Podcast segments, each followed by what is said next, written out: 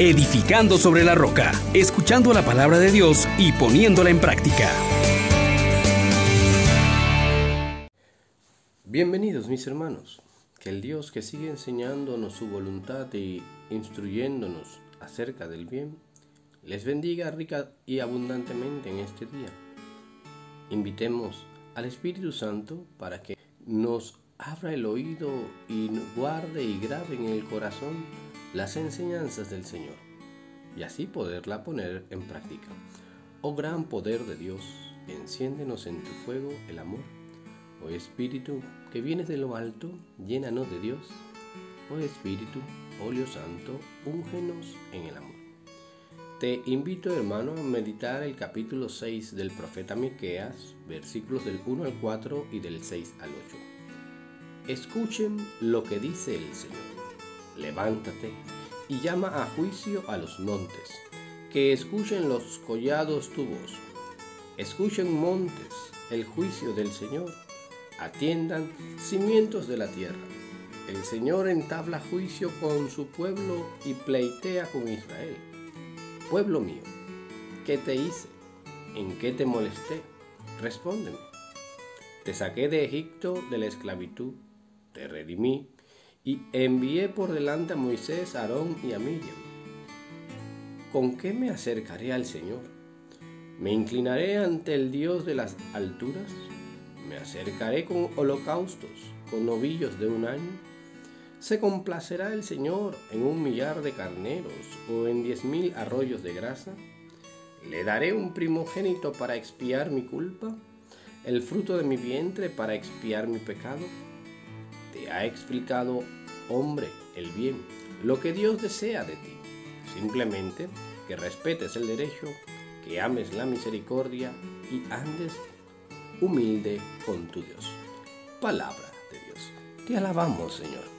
Hermanos, hoy Dios se enfrenta a su pueblo, entabla juicio. Es un Dios que definitivamente quiere que las cuentas estén claras. Y cada uno de nosotros ha de comparecer ante esta realidad. Dios ha hecho obras maravillosas por nosotros. Y aún así seguimos pidiendo signos y milagros.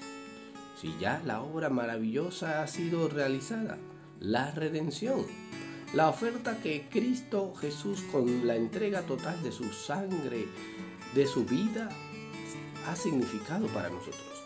Y aún así pareciera que eso no es suficiente.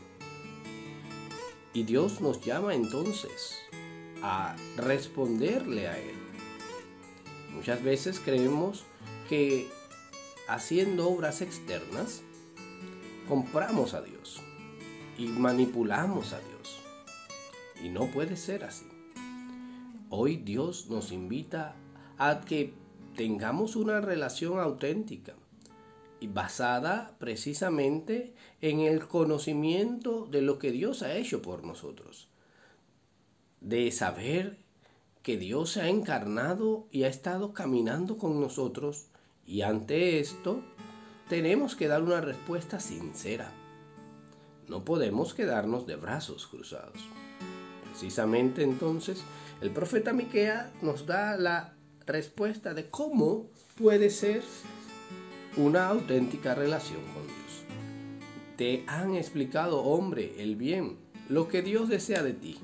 Entiéndelo, escúchalo. Cuatro cosas. Tres que nos dice el profeta Miquea, una que nos dice el Salmo de hoy.